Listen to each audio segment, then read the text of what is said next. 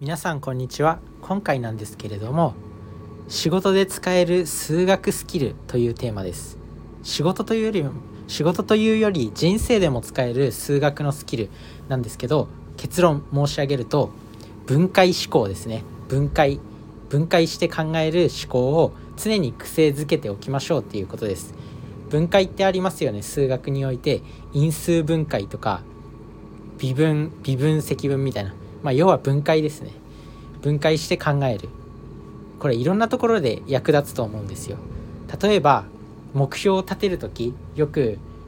大きい目標を達成したい時は、まあ、まずその大きい目標を立ててそれに基づく中期目標を立ててでそれにさらに細かくした小目標を立てましょうみたいな。そうすると達成できるよみたいなことを結構いろんなね本で言われてたりとかするんですけど意外とできてる人いますか？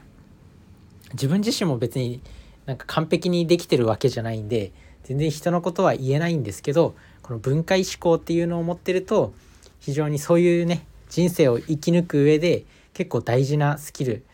大事なことが身につくんじゃないかなと思います。だからね結構やっぱ数学できる人は人生イージーゲームみたいなことをメンタリストの DAIGO さんがおっしゃられていたんですけど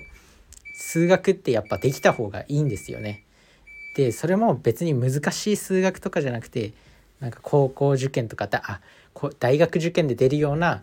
とっても難しい問題とかあるじゃないですか。二次関数であったり微分でインテグラル0から2までの FXDX とかだったりそそういうのも自分はよく分かんないし一回勉強したけどもう忘れちゃいましたね。なんですけどそこで身につける数学的な考え方ですね。そういうのを身につけた方が人生イージーゲームになるよっていう。でそこでそこで学ぶのは小学校とか中学校とかそのぐらいのその程度のレベルでいいっていうことを結構ねいろんな本いろんな本読んだんですけど意外とそういう数学的なスキルっていうのはそういう簡単な数学のスキルでいいんで結構ね大事っていうことです。なのでまずはこの分解思考。目標だけじゃなくてあとは仕事。普通に一日のタスクがいっぱいあって今日中に企画書を作らないといけないんだけど会議とかいろんな仕事が他にも入ってて全然まとまって取れる時間がないってなった時にまずこの15分でどこまでやるかとかこの